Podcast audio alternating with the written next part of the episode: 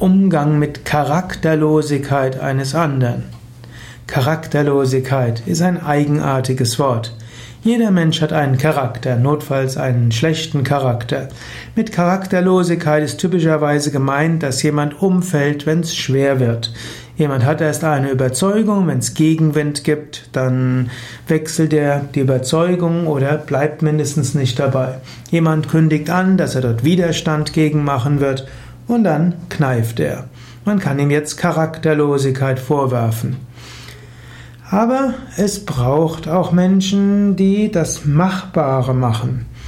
Es ist nicht immer das Richtige, mit dem Kopf gegen die Wand zu kämpfen oder zu Fuß gegen ein Auto anzukämpfen.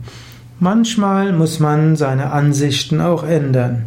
Hm, ich glaube, Adenauer hat mal gesagt, was geht mich mein Geschwätz von gestern an?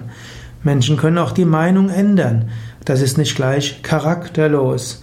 Und Menschen können auch feststellen, mit meiner Meinung dringe ich nicht durch. Jetzt muss ich halt schauen, wie gehe ich damit um. Natürlich gilt, man sollte mit einem Verbrecher keine gemeinsame Sache machen. Es gilt mit gegangen, mit gefangen, mit gehangen. Das wäre dann vielleicht tatsächlich Charakterlosigkeit in dem Sinne, wie es oft gebraucht wird. Aber es gibt nicht nur Verbrecher auf dieser Welt, es gibt auch Menschen, die unterschiedliche Ansichten haben. Und man kann auch mal die Meinung wechseln. Und wenn man die eigene Aussichtslosigkeit erkannt hat, kann man schauen, wie man jetzt vielleicht auf eine andere Ebene nach dem Guten streben will.